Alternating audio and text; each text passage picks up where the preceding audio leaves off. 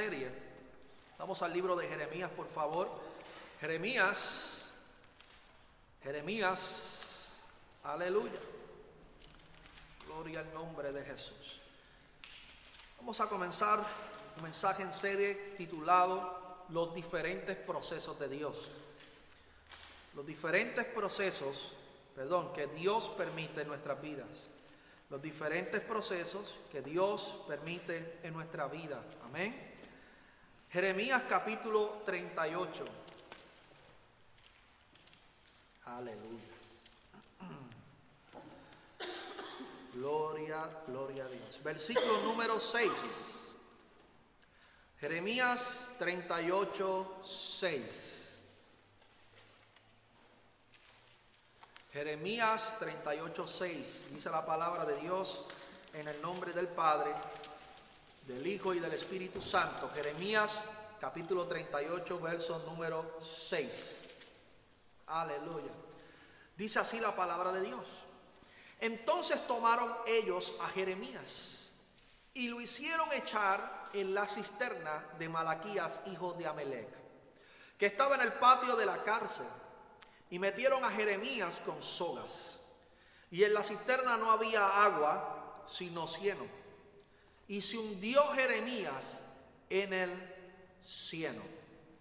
Y oyendo Ebed Melech, hombre etíope, eunuco de la casa real, que habían puesto a Jeremías en la cisterna, y estando sentado el rey a la puerta de Benjamín, Ebed Melech salió de la casa del rey y habló al rey diciendo, mi señor, el rey, mal hicieron estos varones en todo lo que han hecho con el profeta Jeremías, al cual hicieron echar en la cisterna porque allí morirá de hambre, pues no hay más pan en la ciudad.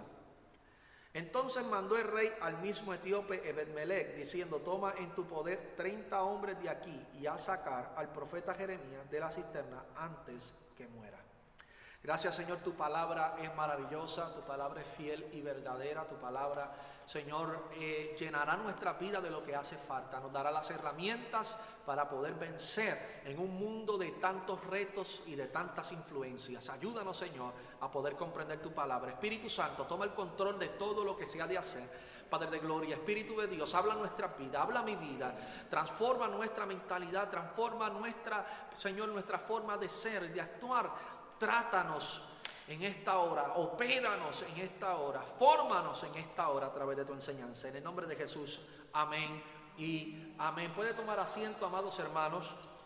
Hoy quiero hablar bajo el tema el proceso de la cisterna. El proceso de la cisterna. ¿Cuántos de ustedes solo han oído hablar solo de desiertos y de tormentas? En muchas ocasiones, amados hermanos, nosotros estamos acostumbrados solo a hablar de desiertos, solo a hablar de tormentas, pero la tormenta y los desiertos son dos procesos que tratan de dos formas diferentes nuestro carácter. El desierto busca que aprendamos a vivir en fe en medio de la soledad, que aprendamos a cumplir y a ver el propósito de Dios en medio de la soledad. El desierto es el proceso de la soledad. Es el proceso donde te encuentras tú solo y tienes que aprender a salir de ese desierto. Los desiertos no matan a aquellos que aprenden de él. Los desiertos no están diseñados para matar. Nosotros somos los que morimos en él. Por eso es importante, amados hermanos, que usted entienda que el diseño de Dios sobre el proceso espiritual en los desiertos espirituales no es, el propósito no es de matarte, sino de pulirte. Las tormentas, el proceso de las tormentas, muchas veces las tormentas se viven con el pueblo, se viven con más gente. Muchas veces podemos visualizar las tormentas en que los discípulos, a la orden de Jesús, que Jesús le dijo, lleguen adelante, se pasen al otro lado, y vemos que todos los discípulos de Jesús se trepan en aquella barca y a, y a mitad de camino surge aquella gran tormenta donde Jesús le sorprende caminando sobre el agua. Esa yo le conozco como la tormenta que las iglesias y las congregaciones muchas veces tienen que aprender a sobrevivir. Muchas veces las congregaciones tienen que aprender a ver a Jesús en medio de la barca aunque no esté allí. Son procesos donde se prueba nuestra capacidad de fe. Son procesos generales a los cuales son sujetos los discípulos del Señor para ver cuántos de allí, de esa barca, han pensado que iban a morir allí. Las tormentas no matan, prueban a ver si te desesperas o a ver si guardas calma. Así que en las tormentas nadie muere y en los desiertos tampoco. La única decisión de morir la decidirás usted, la tomarás tú, pero el desierto ni la tormenta fueron diseñados para matarte. Ahora sí, la cisterna.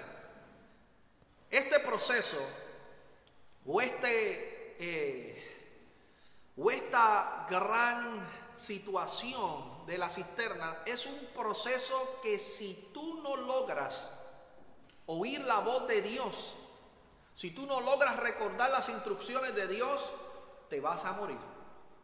Este proceso en el cual Dios permite que Jeremías viva esta gran situación, tenemos que entender el carácter de Jeremías. Jeremías era de la línea sacerdotal. Cuando Dios lo llama, aproximadamente tenía de unos 17 a 30 años de edad. Por eso Jeremías decía que él era un niño, que él no podía asumir la labor que Dios le había encomendado, porque no sabía hablar. Realmente lo que significa el capítulo 1, versículo 4 de Jeremías, cuando él dice, pero es que yo soy un niño. Realmente mucha gente interpreta que Jeremías era de 13 o 14 años cuando Dios lo llama. No, lo que pasa es que en aquel periodo de tiempo se le llamaba niño a los hombres que no habían cumplido más de 40 años de edad. So Jeremías era un niño todavía a nivel social, él no podía tomar palabra en el templo porque él no tenía la edad suficiente de poder pararse frente a los ancianos. Por eso él decía que era un niño, él no podía hablar, no era que no sabía hablar, era que él, culturalmente no se le permitía hablar a un hombre menos de 40 años. Su Jeremías dice, ¿cómo tú me dices a mí que yo tengo que hablar en tu nombre? ¿Cómo tú me dices a mí que yo soy el profeta? ¿Cómo tú me dices a mí que tú me vas a usar cuando nadie me va a escuchar? Porque culturalmente y socialmente este pueblo no oye a un niño, oye a un hombre. Yo no soy un hombre culturalmente todavía, soy un niño de 30 años. So Dios, aquí Dios demuestra que Dios no se sujeta muchas veces o no está sujetado a culturas ni a tradiciones. Dios nunca estará sujeto a las tradiciones de los hombres, ni estará sujeto a la cultura de los hombres. Para Él la cultura es vanidad. La misma Biblia lo establece. Mientras los hombres se enfocan en que culturalmente aquel país es diferente y este culturalmente es diferente, para Dios la humanidad es igual. Dios no ve las barreras culturales, Dios no ve las fronteras que creamos nosotros los hombres, Dios no ve los muros que nosotros levantamos, Dios ve al hombre como es. So, cuando Dios llama a Jeremías, Dios llama a un hombre que él sabía que le iba a tomar 45 años formarlo. Muchos de nosotros pensamos que Jeremías era un profeta que rápidamente cuando asume el llamado de Dios, ya él estaba al nivel que Dios exigía de él. No, Jeremías en varias ocasiones quería renunciar, quería salir, no quería seguir predicando, no quería seguir profetizando, no quería seguir, amados hermanos, haciendo lo que Dios le mandó a hacer, porque Jeremías tenía un problema. Y ese problema lo tenemos muchos de nosotros. Somos demasiado de sensibles, demasiado de emocionales. Cualquier cosa nos hiere, cualquier cosa nos hace sentir mal, cualquier cosa nos ofende. Dios le tomó 40 años quitarle a Jeremías esa sensibilidad. La pregunta es, si cada proceso es forjado para forjar y construir una área de nuestro carácter, quiere decir que Dios permitió la cisterna, las persecuciones hacia este hombre de eh, hacia este profeta por una razón. Tú no puedes servir a Dios emocionalmente. Ese es el punto número uno. Tú no puedes servir a Dios emocionalmente. La mayoría de las personas sirven a Dios emocionalmente. Mientras todo esté bien, mientras se me trate bien, mientras Dios me provea, mientras Dios me dé, yo lo voy a hacer, le voy a servir, le voy a seguir. Pero la Biblia nos indica en el libro de Daniel aquellos tres varones judíos cuando aquel rey Nabucodonosor levantó aquella imagen, el carácter de estos tres hombres fue probado. Cuando aquel rey dice que el que no se postrare y adorare al sonar la bocina y el salterio y el alpa y todos aquellos instrumentos que avisaban que era el momento de postrarse frente a aquella imagen de 30 metros de altura, hecha en oro, era la imagen del rey. El que no se postrara, había un horno que se iba a calentar siete veces más para aquel que no adorara la imagen que había levantado aquel hombre. Me sorprende la respuesta de aquellos tres varones judíos frente a, frente a aquella multitud. Ellos fueron los únicos tres que no estaban postrados. Fíjense, amados hermanos, el carácter de estos tres hombres que cuando se le pregunta, ¿por qué ustedes no se postran? Si ustedes no se postran, van a morir en el horno. Y aquellos hombres le dijeron a aquel rey, óyeme, oh rey, nos libre Dios o no nos libre. Como quiera, no nos vamos a postrar. No eran emocionales, eran hombres de convicción. Las convicciones destruyen las sensibilidades de las emociones. ¿Por qué? Porque nuestra fe no puede ser como la arena. Mm. ¿Usted está entendiendo lo que le estoy hablando? La fe no puede ser débil. Porque la fe tiene como ingrediente la convicción. Cuando tú estás convencido de algo, no hay nada que te desvíe de esa dirección. Pero Jeremías tenía un corazón demasiado de grande y poco de carácter. Por eso se le llama el profeta llorón. En varias ocasiones Jeremías lloraba de tal manera que el libro de lamentaciones, usted lo puede leer, que es escrito también por el profeta Jeremías, que dice, ríos de agua caen por mis mejillas, al ver a los hijos de mi pueblo tirados en las calles, asesinados por un rey violento, que no tuvo misericordia. Jeremías era un hombre sumamente emocional, pero ¿qué le pasaba a Jeremías? Cuando le llegaba el momento de la persecución, cuando sus familiares lo querían apedrear, cuando sus propios amigos ya no lo querían ni ver. Jeremías era tan emocional que su carácter no se parecía a su mensaje. Y así hay muchos. Predican fuerte, hablan duro, pero a nivel de carácter no tienen la firmeza de establecer la misma actitud que establecen cuando hablan con el comportamiento. Ese es el problema que tenemos hoy en la iglesia. Hay muchos predicadores fuertes, pero a la hora de aplicar lo que se predica, son débiles, no tienen el carácter para aplicarlo. Jeremías predicaba tan fuerte y tan fuerte que la gente lo quería matar. Si usted va al capítulo 20 de Jeremías, Vemos que Jeremías llegó un momento donde la gente le decía, te vamos a matar, Jeremías. Jeremías toma una actitud emocional. Tenga cuidado con sus emociones. Jeremías toma una actitud emocional frente a la situación que era provocada por su propia profecía. lo mismo que Dios le mandó a hablar, Después que lo hablaba, se arrepentía porque veía que la reacción del pueblo era contraria. No, pastores, que yo prediqué para que la gente se arrepintiera y me quieren apedrear. La realidad, amados hermanos, es que el, el que predica la verdadera palabra siempre va a haber alguien que lo va a querer matar. Versículo 7, mira Jeremías, toma esta actitud, dice, me sedujiste y fui seducido. Espérate, ¿con quién ¿a quién le está hablando Jeremías? Le está hablando a Dios.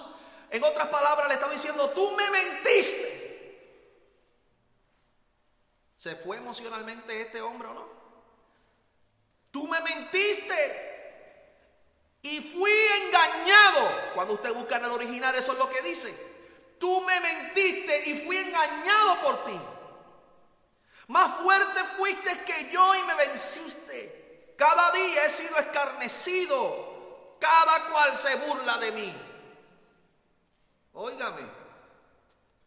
Porque cuantas veces hablo, doy voces, grito, violencia y destrucción. Porque la palabra de Jehová me ha sido para afrenta y escarnio cada día. Mira Jeremías diciéndole a Dios, el mensaje que tú me diste, la palabra que tú me dijiste que tenía que predicar a este pueblo para que se arrepintiera, es, la palabra que está produciendo que me escarnezcan, que me quieran partir en pedazos. Escarnecer es que le saquen la piel. So, el mismo mensaje que Jeremías recibió de Dios para darle al pueblo de Israel, para que ese pueblo se arrepintiera, era el mensaje que Jeremías le reclamaba a Dios ahora las consecuencias de haber predicado la palabra de Dios, como Dios le dijo que la predicara. Porque ahora el pueblo para el cual Dios le dijo a él que le entregara esa palabra, ahora quería matarlo. Eh. Dígame usted si esto no es ser demasiado sensible.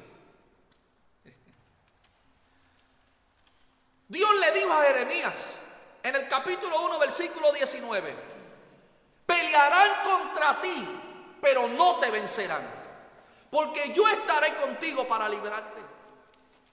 Dios le dijo a Jeremías en el capítulo 1, yo te voy a enviar a donde yo te diga, te voy a mandar. Lo que yo te diga vas a hablar.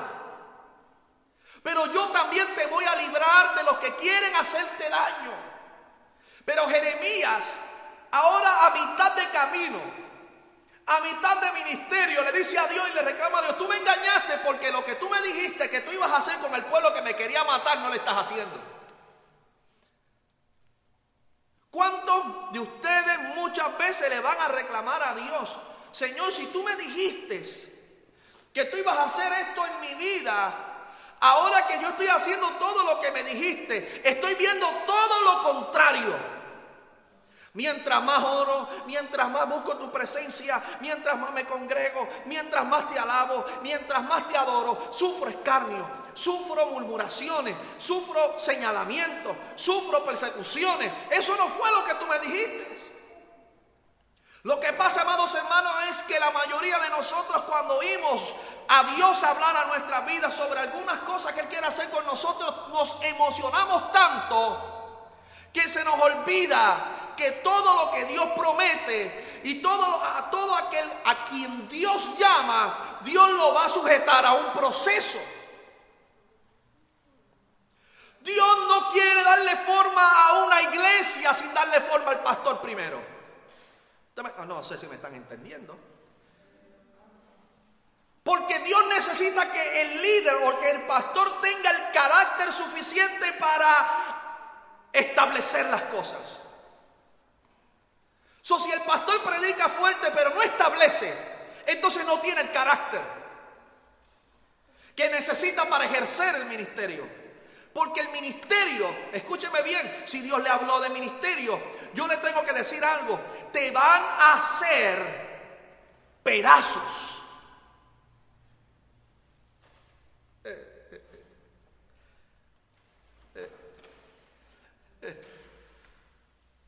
Tienes que soportar todo. De todo. De todos los colores. De todas las situaciones. Tienes que aprender a salir. Tienes que aprender a salir y coger aire y seguir en el proceso. ¿Usted, me está entendiendo? La gente piensa que cuando Dios te llama, Dios te va a dejar en el llamado y vas a llegar al llamado y vas a cumplir la función. No, no, no, no, no. Dios te va a sujetar en medio del llamado un proceso que sentirás que te vas a morir. Todos se te irán en contra.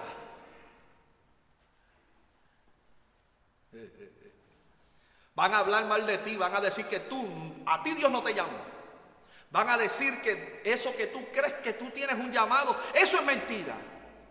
Porque mucha gente no va a ver el carácter en ti. Mucha gente no va a ver lo que Dios está viendo en ti. Y van a tratar de oponerse a lo que Dios estableció en tu vida. Pero ¿sabe qué? No llores por eso. Eso es parte del proceso. Aprende de él. No hagas como Jeremías que rápido que lo querían escarnecer y que estaban hablando madera y señalándole que había amenaza de que lo querían matar, ya rápido quería soltar los guantes porque le dice, tú me engañaste, eso no fue lo que tú me dijiste. Dios le dijo a él, pelearán contra ti. Ah, Dios se lo advirtió. Pero muchas veces estamos tan atentos a las cosas tan grandes que Dios va a hacer en nuestras vidas que se nos olvida las palabras aquellas que no prestamos atención. ¿Ah? Las letras pequeñas del contrato. Se te olvidaron las palabras letras, las, palabritas chiquititas, que son las que dicen que si no pagas a tiempo, te van a cobrar un 30% de intereses. Tú filmas, pero no ves. Tú estás filmando, wow, mira el carro, mira la casa, pero no estás filmando, no estás viendo lo que dice las letras pequeñas, que si no pagas tres meses te van a quitar la casa. Tenemos que aprender a vivir con los pies en la tierra, con los ojos abiertos y con los oídos abiertos a la voz de Dios y muchas veces cerrarlo a la voz de los hombres. El profeta, la palabra profeta en el hebreo es Naví. Y esta palabra Naví representa algo muy importante. Naví, un profeta, es alguien que tiene su oído en el cielo y su boca en la tierra. Ah, Quiere decir que lo que diga la gente, el profeta no lo oye. Oye lo que Dios dice. El profeta no va a comer todo lo que le pongan al frente. No, el profeta tiene la boca solo para decir la voz, lo que Dios le dijo que tenía que hablar. So, Jeremías no tenía por qué preocuparse de lo que la gente decía. De lo que él oía en la tierra, él tenía que preocuparse de lo que Dios le decía en el cielo. Jeremías en un momento dado Dios le dice, Jeremías estaba orando y le decía, Señor, ten misericordia de esta casa, ten misericordia de Jerusalén, ten misericordia. Y Dios le dice, ya no quiero que me ores más por esta gente. ¿Cómo fue que Dios dijo que? No ores más por este pueblo, porque no te voy a oír. Dios le habló a ese pueblo casi tres mil años. Y el pueblo seguía cada vez peor. Usted sabía, amados hermanos, que cuando alguien está torcido, no importa cuántas veces se le hable, mientras más se le hable, más torcido se pondrá. Muchas veces lo que arregla a las personas no es lo que tú le puedas decir, es el silencio. Dígale que está a tu lado el silencio, silencio. Aprende a callar. Muchas veces queremos hablar y decirle tantas cosas a la gente para que la gente cambie. La gente no va a cambiar por lo que yo diga, por lo que tú digas. La gente muchas veces lo que necesita es silencio. Cuando usted ve a alguien medio, medio retenido, no le diga nada. Dele un abrazo una palmada en el hombro y dígale, Dios te bendiga. Y usted mira, pastor, eso no es tan sensible. Hay que ser, hay que demostrar, el amor de Dios no se demuestra con palabras. La Biblia dice que el amor de Dios se debe mostrar con acciones, no con palabras. No diga nada, si ve a alguien triste, déle un abrazo, no necesita que le diga, para adelante, dígale, Dele un abrazo, el abrazo hablará por sí solo. Muchas veces queremos hablar de más y esto es lo que le pasaba a Jeremías. Jeremías quería salvar al pueblo de Israel, lo quería salvar. Tú no lo vas a salvar. Muchas veces Dios tiene que meterte en la cisterna para que te calles. Se fueron los aleluya ahora. Sí. Sí. Tú no tienes que convertir a nadie. Mi trabajo no es convertir a la gente. Mi trabajo no es llevar a la gente arrastrándolo para el cielo. No, eso no es posible.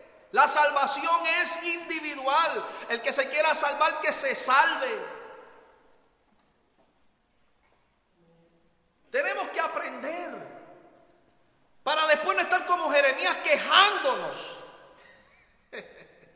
No me quieren oír. Es que yo no te llamé para que te escucharan. Yo te llamé para que profetizaras. Dios le dijo a Ezequiel, ellos no te van a oír. Son como, son, son como espinas y caldos. No te quieren oír. Son duros. Son rebeldes. No quieren doblar su servicio, no quieren doblar su cuello por orgullo. So, ¿Qué le dijo Dios a Jeremías? Ve con ellos, ve a ellos con mis palabras, te escuchen o no te escuchen.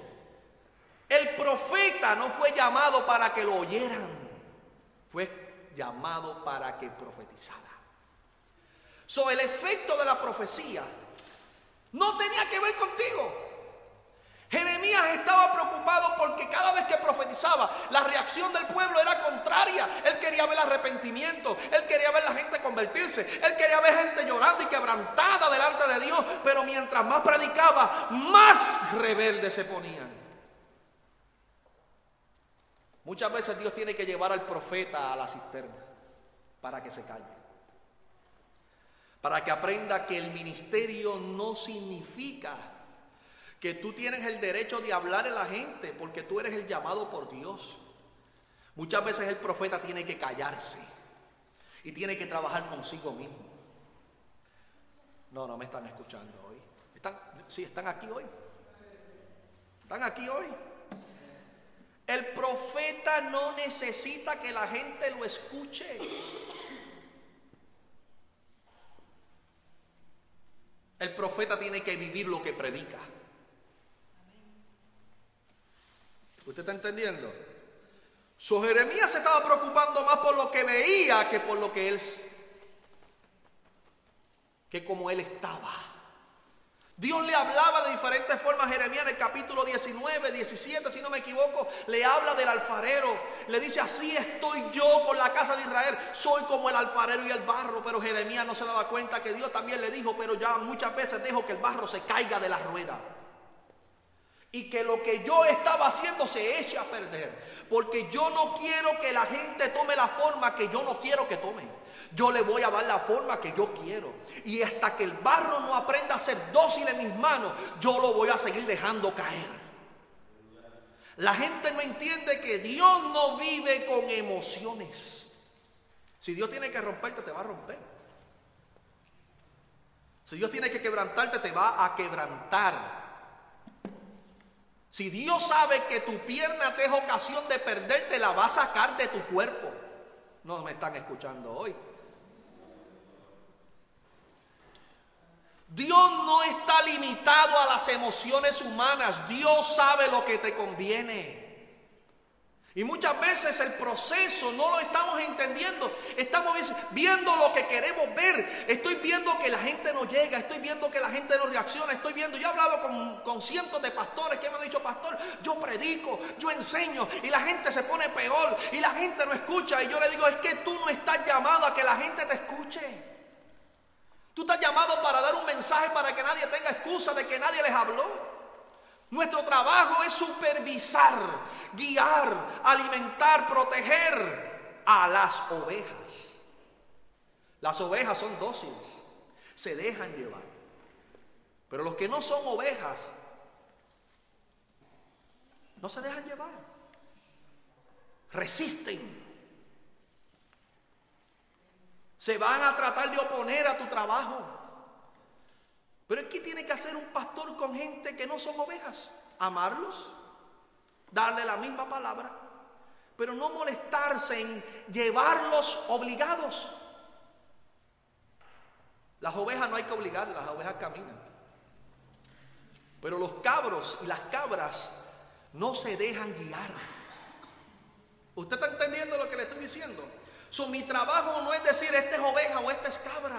Mi trabajo es guiar llevar un mensaje, supervisar.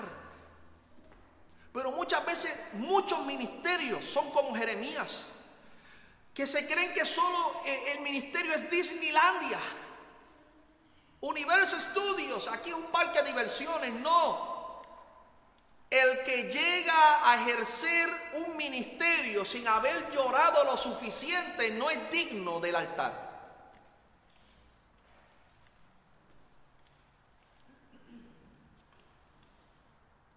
Aleluya. El altar cuesta lágrimas, años de preparación, de proceso, de desierto, de tormenta, de cisternas, de persecuciones, de envidias, de celos, de escarnios, de tu propia gente, de tus propios compañeros. Si tú no logras superar eso, Dios no te llamó. Hay gente que se cree que el camino es fácil, el camino ministerial no lo es. Si Dios te llamó a algún ministerio, Él va a poner las piezas en tu camino para desarrollar tus capacidades, para capacitarte. Dios no envía gente sin preparación. Por eso, amados hermanos, es importante que esta iglesia entienda que hay que prepararse. En lo que queda a tu alcance, prepárate. No queremos una iglesia llena de neófitos, de bebés recién nacidos, que no saben qué hacer. Queremos una iglesia comprometida que sepa para dónde va y hacia dónde, de dónde viene hacia dónde va. Queremos gente que entienda que el camino no será fácil, pero la recompensa será grande. Tú no necesitas que el mundo te dé un trofeo como un buen cristiano. Tú no necesitas que el mundo te diga, wow, bravo, hiciste tremendo trabajo. No, nosotros no esperamos eso. La gente a la gente que dice la verdad, a la gente que está comprometida con Dios, no le dan aplausos. Los amenazan. Los quieren matar. Los quieren perseguir. Los quieren apedrear. Dígaselo a nuestros hermanos misioneros en otras partes del mundo, donde cada cinco minutos en la India matan un pastor. ¿Por qué? Porque le decían la verdad. Cristo es el único camino y en la India hay 150 millones de dioses. ¿Cómo le predicas a un mundo tan complicado y cada día se complica más y están más duros y están más insensibles y están menos accesibles? ¿Cómo le somos luz a un mundo que no quiere ver luz? Nosotros no tenemos que ser luz para ellos. Dios no nos llamó a ser luz en el mundo para que el mundo llegara a Cristo. Dios nos dijo, sé luz en las tinieblas. En las tinieblas la iglesia tiene que ser luz, no para que la gente se convenzca de que somos de Dios, sino para que tú cumplas tu posición. Cumple tu lugar, cumple el propósito. Tienes que ser luz porque ese es tu proyecto. Jeremías, Dios nunca le dijo a Jeremías, yo te voy a levantar como profeta para que el pueblo se salve. Dios le dijo, tú traerás destrucción, división, problemas. Ningún ministerio trae paz. Te dirá, ¿cómo es esto, pastor? Sí, nos han engañado toda la vida con un evangelio pacífico. Un evangelio que lo único que se predica es todo te va a ir bien. El cielo se va a hacer fácil. Solo camina, ven al templo y ora cuantas veces tú quieras. Si no ores, no olvídate que ya eres salvo. Yo no te puedo decir esa mentira. Yo te tengo que decir que si no eres un creyente 24-7 te vas a perder. Yo te tengo que decir que si no vives una vida en santificación, una vida en consagración, dedicación a Dios, te vas a perder. Yo te tengo que decir lo que Dios establece. Le guste o no le guste. La salvación te pertenece a ti. Tú eres el responsable si te salvas o si no te salvas. Esa es tu responsabilidad.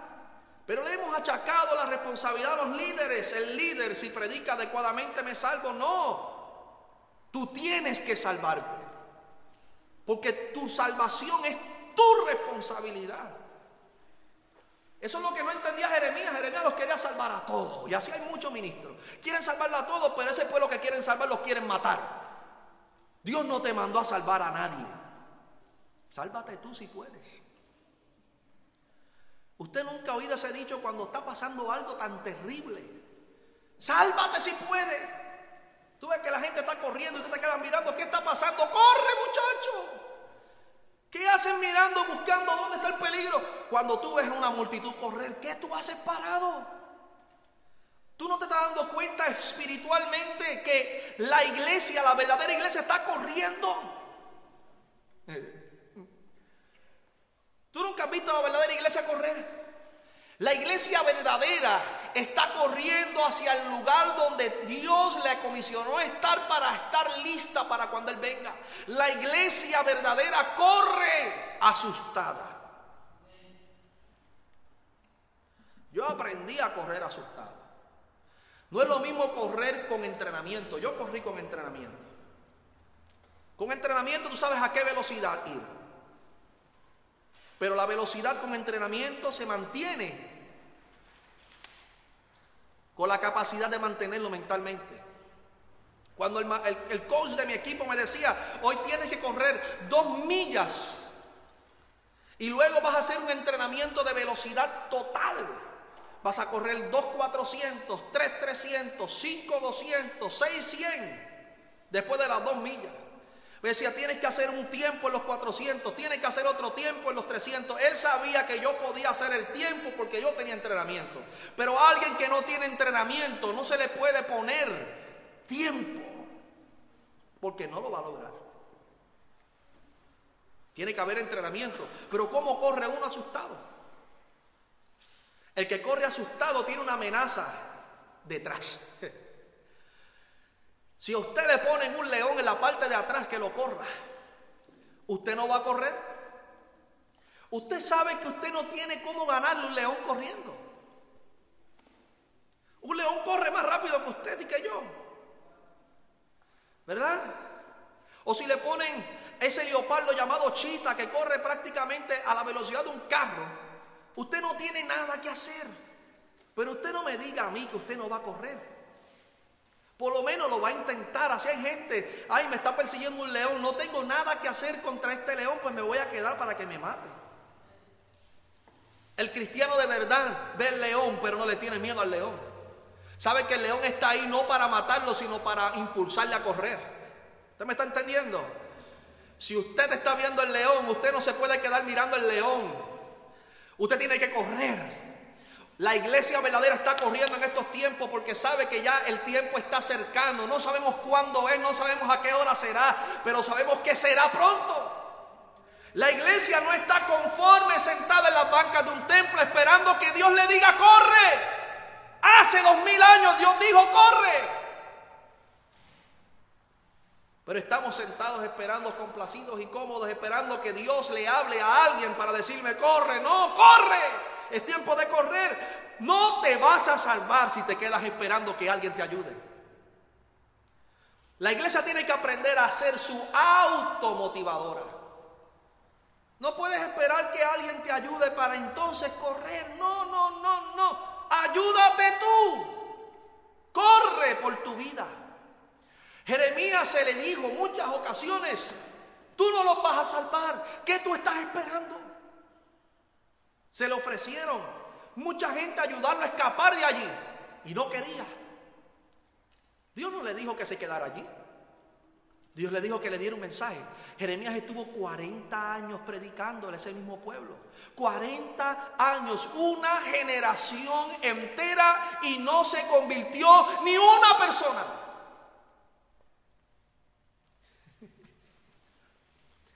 Yo creo que la generación de Noé era más, más eh, eh, eh, sensible a la voz de Dios. Porque se convirtieron 30 mil animales y 8 personas. 120 años, más de tres generaciones, Noé predicándole la palabra y más animales se convirtieron que personas. Usted no se está dando cuenta que Jesús, siendo el mismo Hijo de Dios, el mejor predicador que ha pisado la faz de la tierra, solo se ganó 500 personas. Y de esas 500 personas en el día de Pentecostés solo habían 120. Dios nunca le habla a la humanidad para que toda la humanidad corra. Solo le habla a unos pocos. Porque Él sabe que esos pocos van a correr cuando Él les diga que corran. ¿Por qué Dios permite el proceso de la cisterna en Jeremías? En el versículo 9 del capítulo 20 dije, dice, y dije, no me acordaré más de él. Son palabras pesadas. Ni hablaré más en su nombre. Iba a renunciar. Yo quiero que usted le diga que está a su lado, Dios nunca te va a dejar renunciar.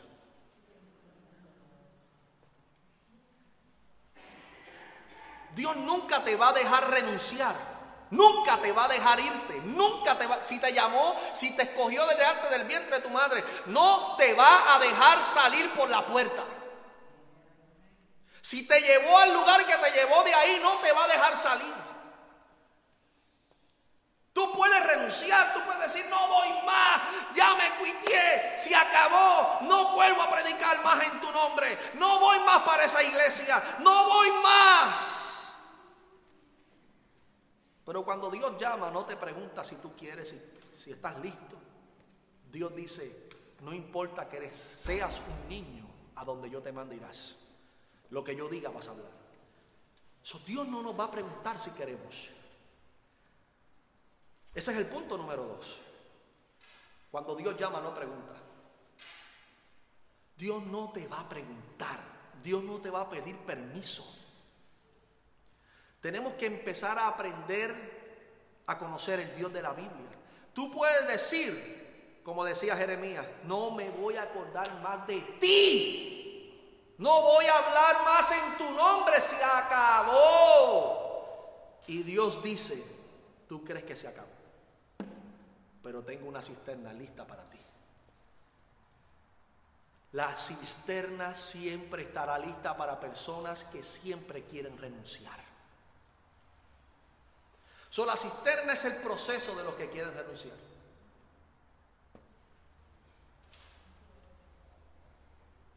No el desierto, no la tormenta, la cisterna. Ahora yo te voy a decir cuál es la naturaleza de la cisterna y qué tú vas a necesitar para sobrevivir a esa cisterna. El mismo libro aquí, en el versículo 9 dice, no obstante había en mi corazón como un fuego ardiente metido en mi hueso, traté de sufrirlo y no pude. El fuego de la palabra. Cuando Dios te entrega una palabra, cuando Dios te entrega una palabra, esa palabra no se quedó en tu corazón. Esa palabra comienza a fluir por tus huesos, comienza a fluir por tu vida. La palabra de Dios dice claramente en el libro de Proverbios que la palabra de Dios es medicina para nuestros huesos. Mientras tú piensas en renunciar, cuando tú crees que ya se acabó, que tú le dices a Dios se acabó, el fuego de la palabra que te sujetó al principio y que te guió hasta ese momento, no te va a dejar renunciar. Eso se le conoce en la terminología teológica como rema. El rema de Dios nunca se va de aquel que lo recibe. Tú puedes recibir la palabra y te entra por un oído y sale por el otro. Pero aquellas personas que reciben el rema de Dios, recibieron el rema para no volver a ser iguales. ¿Cuántos entienden lo que es rema? Rema es aquella palabra que produce una experiencia. No es una simple palabra que escuché, es una palabra que entra a mi vida y se hace parte de mi vida y me lleva constantemente una experiencia con Dios. Eso es lo que Jeremías había recibido. Pero Jeremías no se había dado cuenta del rema de Dios hasta que llega el momento de renunciar. Y así muchas veces nos va a pasar a nosotros. Cuando queremos renunciar, Dios te va a recordar, no fuiste tú el que te llamaste. No fue tu papá el que te llamó, no fue tu mamá, no fue tu primo, no fue el pastor, no fue la iglesia, fui yo el que te llamé. Y yo no te voy a dejar ir.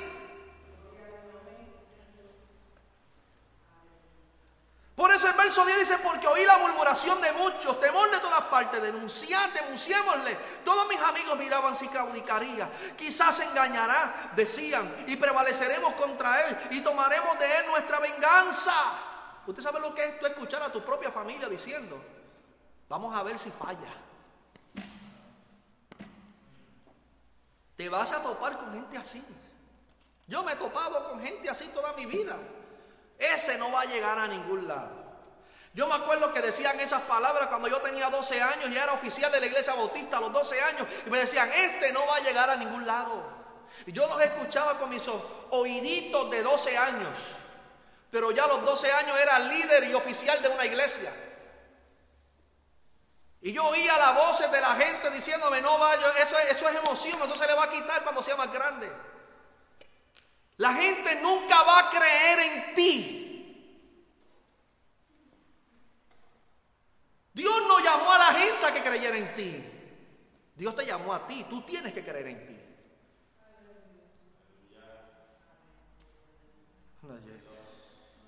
Esta palabra hoy está como aguja, como dice el libro de Proverbios. Tú tienes que creer en lo que Dios te dijo. No yo, tú tienes que creer en eso. Eres tú. Ay, que el pastor no cree en mi llamado. ¿Quién dijo? Tú tienes que creer en Él. Tú tienes que estar convencido de Él. Antes de presentarte como tal, tú tienes que creerlo. Si tú no lo crees, tú vas a decir, para que alguien te acomode en algún lugar cuando eh, o en alguna posición, no, pero no se trata de posición, el llamado no es posición, el llamado es el frente de batalla. Si tú quieres, tú quieres ejercer el llamado, tienes que pararte en las primeras filas de la batalla. Nunca los llamados van a estar en la retaguardia, van a estar al frente de la batalla. Si tú quieres resistir el frente de la batalla, entonces levántate y cree en tu llamado. Pero esto no es para cobardes, es para valientes. El versículo 11 dice, mas Jehová está conmigo como poderoso gigante. Por tanto, los que me persiguen tropezarán y no prevalecerán. Serán avergonzados en gran manera porque no prosperarán. Tendrán perpetua confusión que jamás será olvidada. Jeremías como que de repente sintió el fuego de la palabra, sintió el rema de Dios y comenzó a declarar con su boca. Eso es lo que tiene que hacer alguien que tiene un llamado. Cuando te sientas de caer, declara con tu boca. Declara. Ah, si Dios te llamó, no me lo digas. Tú tienes que convencerte de eso. Ah, el proceso de la cisterna es el proceso donde se te va a permitir el silencio. Dile al que está a tu lado, te va a tener que gustar el silencio. Muchas veces la cisterna es para que calles, es para que escuches la voz de Dios. Porque es de la única manera que Dios puede pararte. Muchas veces Dios no te detiene. Dios te habla a través de muchas personas y te habla a través de las situaciones como que para, descansa, cógete un break. Pero tú quieres seguir y seguir y seguir y seguir y seguir y seguir. ¿Para qué? Si cada vez que sigues encuentras una pared y otra pared y otra pared y otra pared y otra pared. Va a haber siempre una pared que no vamos a poder brincar. Y es ahí donde comienzan las frustraciones ministeriales. Porque es que Dios no te mandó a brincar paredes. A lo mejor en esa pared había una puerta y no la viste. Las puertas no son para cruzarla cuando no se está preparado. Muchas veces queremos saltar sin estar listos para lo que nos espera. Tú puedes saltar, pero lo que está después de ahí va a ser difícil. Porque para cruzar la puerta Dios te tiene que dar la llave y la llave se llama obediencia. Tú quieres abrir la puerta, obedece. ¿Te gusta, ¿No te gusta el proceso? Alábalo ahí. Alábalo en el proceso, alábalo en la lucha. Ah, tú no dices que tú eres un adorador, que tú, que, que tú eres un guerrero, que tú eres una guerrera, que tú vas para adelante, que nadie te detiene. Pues es momento de aplicarlo cuando encuentres la pared. Aplícalo. La cisterna es aquel proceso que va a transformar tu carácter y tu percepción. Ese es el punto número tres. La cisterna cambiará tu percepción. ¿Cuántos de ustedes quieren ser el profeta de la cisterna? Todos queremos ser el profeta de la multitud. Pero ¿dónde está el profeta que tiene que confrontarse consigo mismo para aplicarse su propio mensaje? Por eso este es el proceso más difícil. Porque en este proceso tú no lo vas a salir de él hasta que tú no aprendas a escucharte en el silencio. Yo le llamo el proceso de las cuatro paredes. Cuando tú te sientes apretado por cuatro paredes y que y tú tratas de coger para la izquierda y no puedes, tratas de coger para atrás y no puedes, tratas de coger para el frente y no puedes, tratas de coger para la derecha y no puedes. El problema de la cisterna es que también vas a estar amarrado, te vas a sentir impotente, no vas a poder moverte ni para un lado ni para el otro. El otro problema de la cisterna es que está llena de cieno y cieno no es agua, es excremento. Jeremías estaba y estuvo por dos semanas en esa cisterna sin comer y sin beber agua.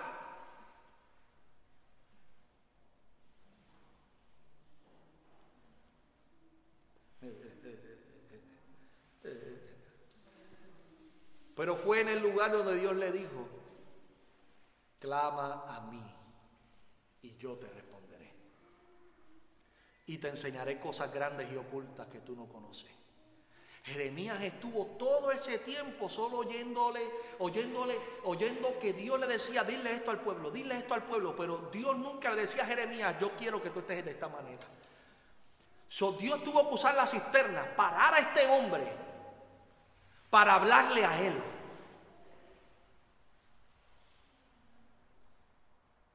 Yo he tenido que vivir ese proceso. Yo he tenido que hablarme a mí mismo. Como decía el salmista, oh alma mía, ¿por qué te turbas dentro de mí? Hablarte tú. Qué bonito es hablarle a los demás. Háblate tú. Los demás no me escuchan, ¿tú te escuchas? ¿Tú te oyes?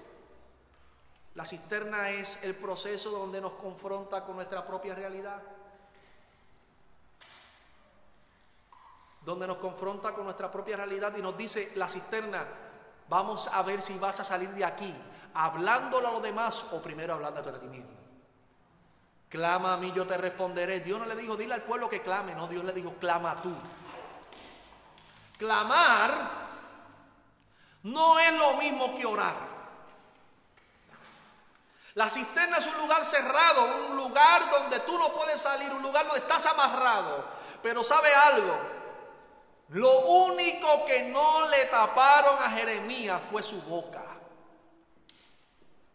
El clamor no puede hacerse en silencio. El clamor no puede hacerse sentado. El clamor es un tipo de oración que se abre la boca a gritos. ¿Hace cuánto tiempo no clamas a Dios? Cuando tú estás en el proceso de la cisterna, es el proceso del silencio. No hay nadie a tu alrededor, solo tú.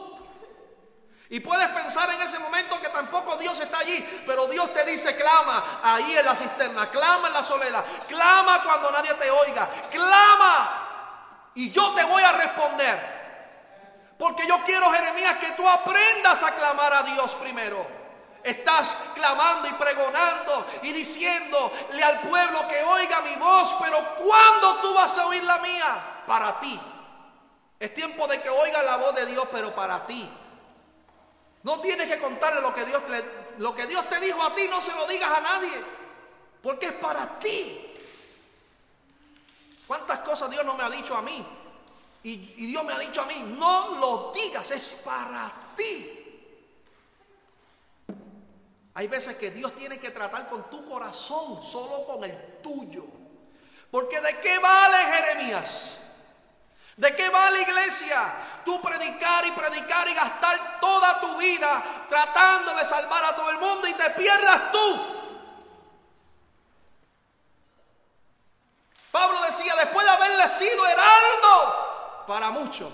Yo mismo venga a ser eliminado. Yo no puedo salvar a los demás si yo no me estoy ocupando de mi salvación. El proceso de la cisterna es el proceso donde Dios te dice, ocúpate primero de ti. Este es el, es el proceso de los ministros. Este es el proceso de los llamados por Dios. Dios te tiene que decir, a través de la cisterna, ocúpate tú de sobrevivir. Ocúpate tú de tu salvación. ¿De qué me vale ser pastor y ayudar a todos y yo mismo no me ayude a mí mismo para alcanzar el reino? El título no te va a salvar te salva tu relación con Dios. Y Dios muchas veces tiene que pararte y tiene que encerrarte en una cisterna, lleno de excremento hasta el cuello para que se te vaya el orgullo. ¿Se fueron los aleluya ahora? Jeremías era orgulloso, sí lo era. Era sensible, muy emocional, pero muy orgulloso. No quería que nadie lo tocara y que nadie contradijera su palabra. Y Dios le dijo, oh sí, tú tienes orgullo, métale en la cisterna llénele de excremento la cisterna, una cisterna que estaba allí para estar llena de agua. Pero ¿por qué Dios permitió que esa cisterna llena, que se supone que estuviera llena de agua, estuviera llena de excremento? Porque ¿sabe lo que Dios quería romper en Jeremías? Su orgullo. Ese es el proceso donde Dios rompe el orgullo de la gente. Vas a apestar por lo menos dos o tres semanas. Te puedes bañar y bañar y bañar y bañar y bañar y bañar y bañar, pero el olor se va a quedar por un par de tiempo. Porque hay gente que quieren aparentar lo que no son. Se creen muy santos. Pero cuando Dios los mete en la cisterna, quieren salir de allí corriendo porque hay peste. Hay mal olor. ¿No te gusta el mal olor? Lo que pasa es que tú nunca te oliste antes de llegar a la cisterna. Espiritualmente la cisterna representa el estado en el que estaba el profeta. Profeta estaba como un esclavo amarrado con un patrón y una tradición que tenía por dentro que Dios quería romperla, un orgullo que Dios quería romper para que ese hombre aprendiera que no era el ministerio lo que lo hacía ser profeta, era el llamado, pero ese llamado tenía él que ocuparse del Dios del llamado, no de su propia, de su propio mensaje para que la gente se convenciera. Yo no voy a convencer a mi llamado, es oír la voz de Dios y hablar lo que Él me dice, pero yo tengo que relacionarme con el Dios que me habla. La cosa más peligrosa dentro del ministerio es que mucha gente ya cree que llega, ya están en la cúspide y Dios te dice, no, no estás en la cúspide todavía, estás en la cisterna, amarrado y lleno de cieno hasta el cuello. Dios quiere romper con el orgullo. El pueblo de Dios tiene que dejar de ser orgulloso. No, es que mi forma de vestir, es que sí, tú te puedes vestir bonito, pero ¿de qué vale tu vestimenta si tu corazón está necesitado de un encuentro con Dios? De qué vale estar bien vestido por fuera y no estar vestido de Dios. Eso es importante, amado hermano, que usted escuche este mensaje. Dios te va a meter en la cisterna si tú no aprendes a ser humilde, si tú no aprendes a atenderte primero tú de tu salvación. Ocúpate tú de tu vida, de tu salvación. No queramos ocuparnos de la vida de los demás, ocúpate de la tuya. Yo me ocupo de la mía, de la de mi familia, de las ovejas. Pero usted, hermano, que no tiene que ocuparse de las ovejas, ocúpese de usted. Encárguese de usted. Viva para Dios. Usted y de lo que Dios le dé, comparta. Pero no querramos aparentar que somos algo, que hemos llegado a algo cuando todavía Dios no te ha metido en, el, la cisterna para romper tu orgullo, tu altivez, tu soberbia, para romper ese, ese patrón, esa, esa, esa costumbre del ministerio. Les cuento esto y termino esto. Yo conocí un gran hombre de Dios, fue mi mentor, por muchos años era pastor de una de las iglesias más grandes de, centro, del centro de Puerto Rico. Era prevístero de una región entera de iglesias. Era oficial nacional de un concilio.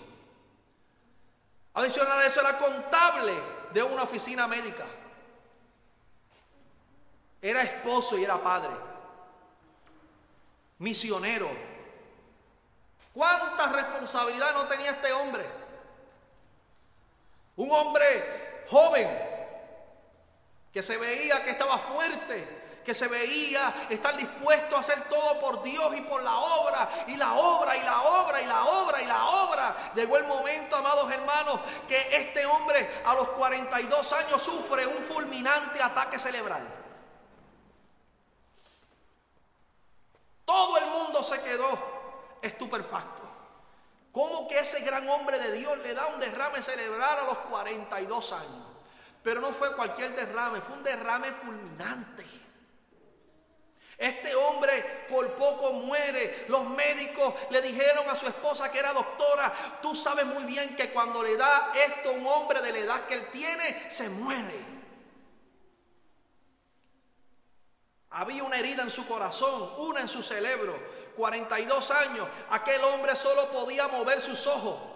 Un hombre que estaba de día y de noche para arriba y para abajo, viajando de Trujillo Alto, ahí bonito, de ahí bonito para acá, de allí para acá, del otro para allá. Un hombre conocido mundialmente. De repente nadie oyó de ese hombre por casi un año.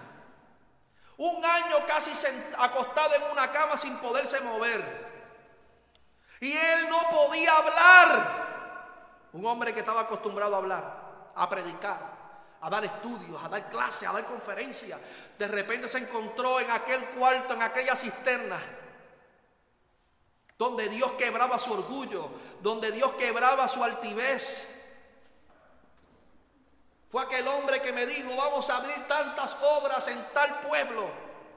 Y yo le contesto, no hacen falta más templos, hacen falta más cristianos. Vamos a encargarnos de los creyentes que tenemos en nuestros templos ya. Un hombre que quería abrir y abrir obra y abrir obra y abrir obra y abrir obra. Se encontraba acostado en una cama. Le tenían que dar por sorbeto, vía, vía tráquea el alimento. Él le dice a Dios, ¿por qué? ¿Por qué? ¿Por qué tú permitiste que me pasara esto? Y Dios le habló casi a los seis meses. Tuvo seis meses hablando con Dios, Señor, ¿por qué? ¿Por qué? ¿Por qué? Y Dios no le hablaba hasta que trataba de gritar, pero no podía hablar. Y mientras estaba en esa situación, aquel hombre le dijo, Señor, gritándole por dentro, porque no podía gritar por su boca, ¿por qué tú permitiste que yo cayera en esto? Y Dios le habló y le dijo, ¿sabes por qué? Porque no querías parar. No te estabas ocupando de tu salvación. Querías salvarlos a todos, pero tú no estabas como yo quería que tú estuvieras. Estabas descuidando tu casa, estabas descuidando tu familia, estabas descuidando tu salvación. Y yo tuve que hacer esto para que tú pararas, porque te decía que parar y no querías parar. Y ahora llevas seis meses en una cama y otros seis meses te esperarán. Porque las vacaciones que nunca quisiste tomar para ti tu familia, te las doy yo. Y ese hombre empezó a llorar en aquella cama. Y él contaba esto, amados hermanos, porque estuvo casi un año sin poderse mover, pero prácticamente al final de ese año él llega a una confraternidad de todas las iglesias a nivel nacional, allá en Puerto Rico. Él llegó y lo sentaron todo virado así en el altar, amados hermanos, y mientras aquel pastor estaba predicando, ese hombre doblado comenzó a enderezarse, ese hombre que ya no podía mover la boca, comenzó a mover la boca, ese hombre que no solo movía los ojos, aleluya, comenzó a mover sus manos y de repente vemos a aquel hombre paralizado por casi un año corriendo por todo el altar, amado hermano, y el Señor le dijo, ya es tiempo de levantarte de las vacaciones que te di. Ahora ponte a trabajar en lo que te mandé a hacer y ocúpate de tu familia. Dios da vacaciones.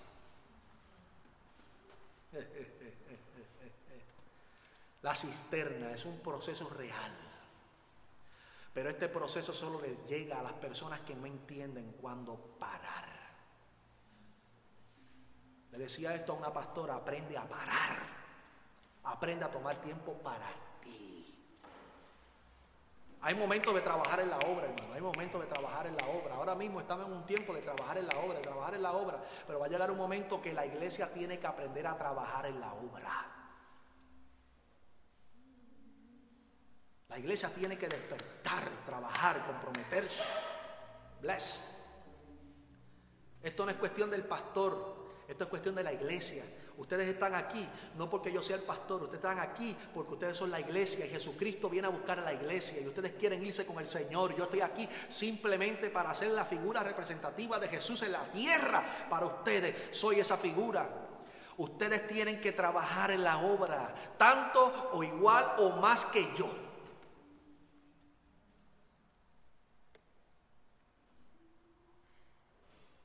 Pero muchas veces son las iglesias las que llevan a los hombres y mujeres de Dios a la cisterna. Sí. Oye, Javier, muchas veces la iglesia te va a meter ahí porque te van a tener en un pedestal tan alto y te van a, te van a echar tanto y tanto perfume y tanta cosa y tanta... Eh, mi pastor es el mejor pastor del mundo, mi pastor es... Usted puede decir lo que usted quiera, hermano, pero usted tiene que tener cuidado con esas cosas. Porque hay hombres que no son sabios, se enorgullecen con facilidad. Entonces Dios tiene que romperlos. No dejes que el orgullo, la altivez, la soberbia te tome.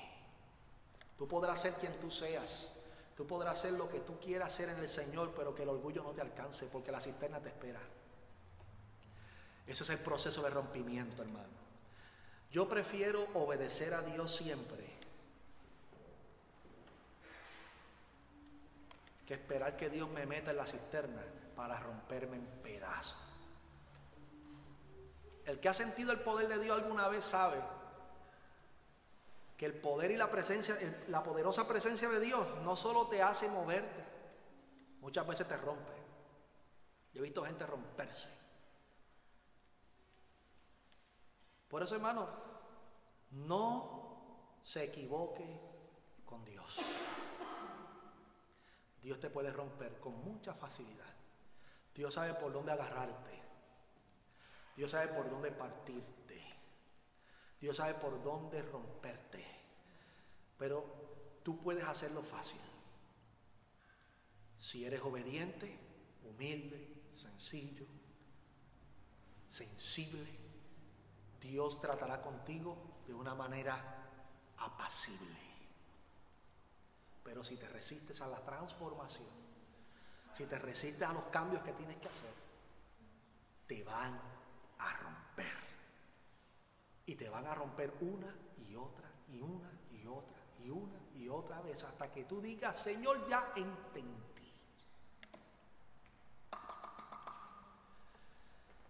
La cisterna es un proceso que todos los ministros hemos vivido.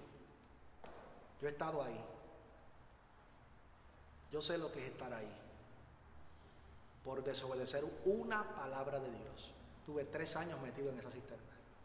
No fueron tres semanas, tres años.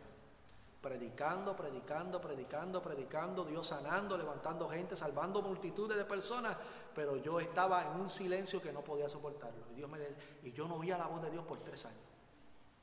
No sentía la presencia de Dios por tres años. Y así me paraba en los altares y predicaba y yo veía como la gente doblada, con artritis, con diferentes enfermedades, cáncer, se sanaban allí mismo frente a mi cara. Y yo decía, Señor, yo necesito que tú me des fuerza y Dios no me daba fuerza. A terminar los tres años, Dios me dijo, aprendiste. Así me lo dijo, aprendiste el precio de la desobediencia. Solo desobedecía a Dios una vez. Y me costó tres años recuperarme de ese quebranto.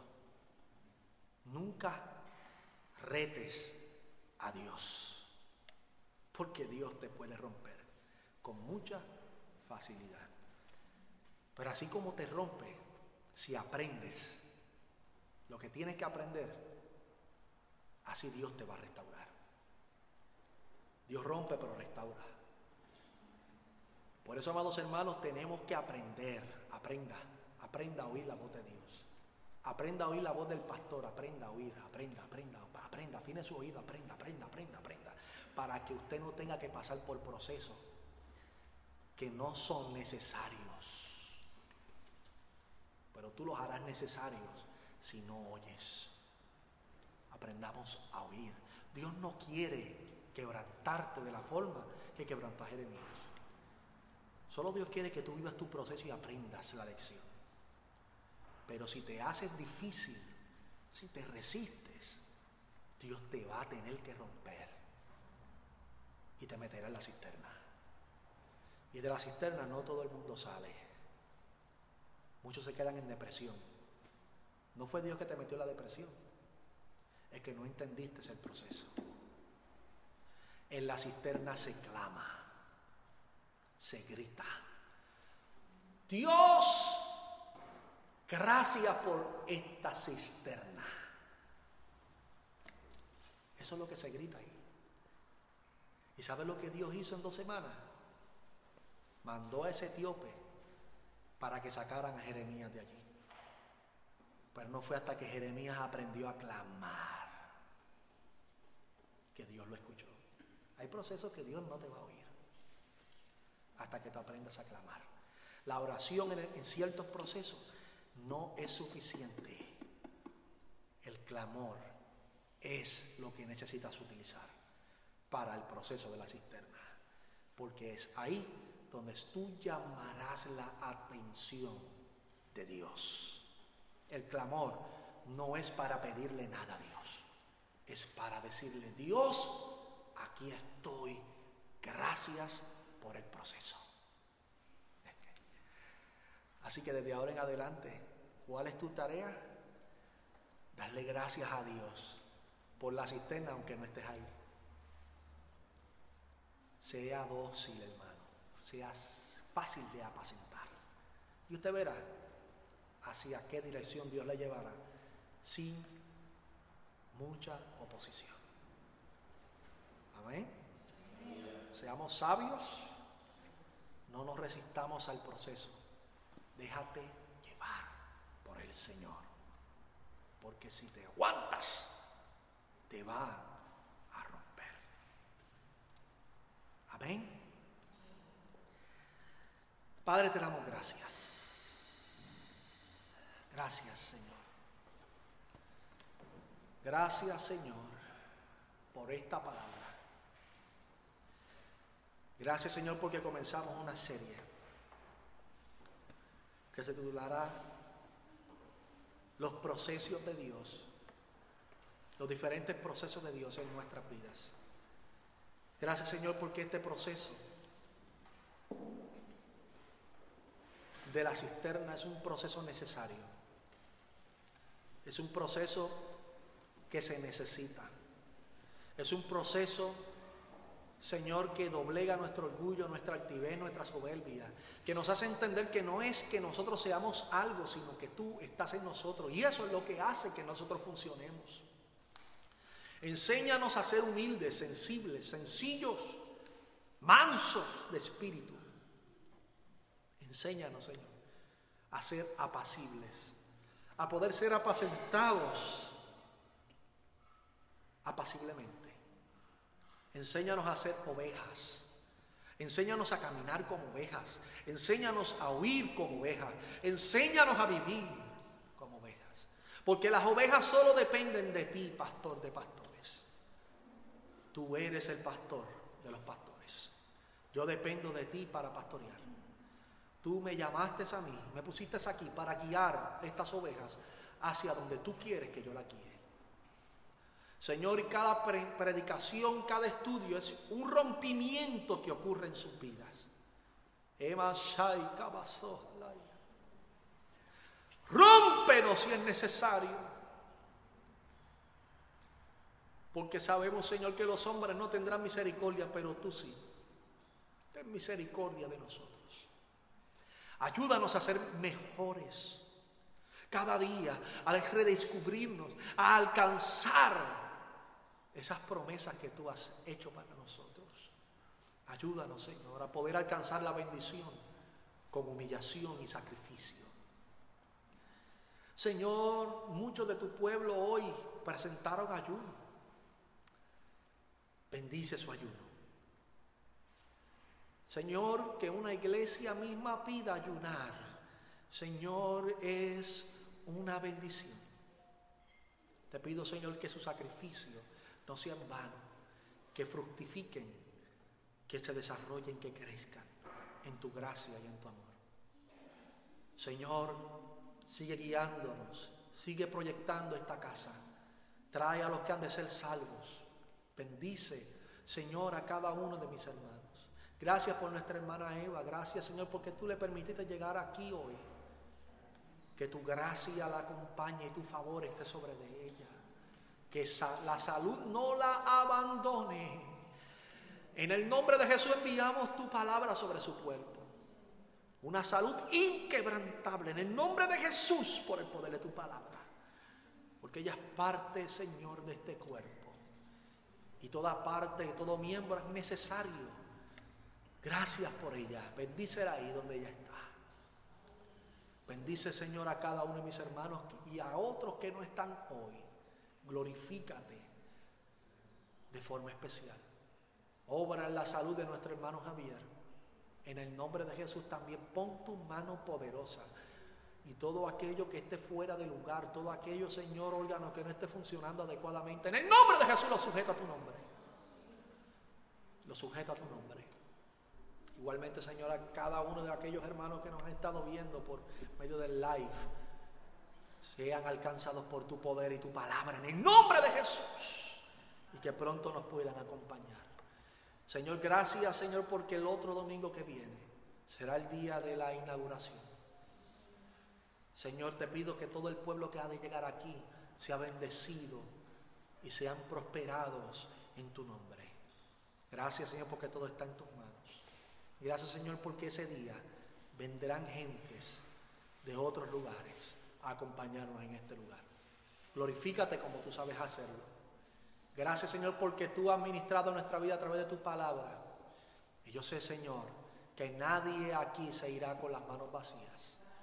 En el nombre de Jesús te damos las gracias Señor. Amén y amén. Gloria a Dios. Recuerde amados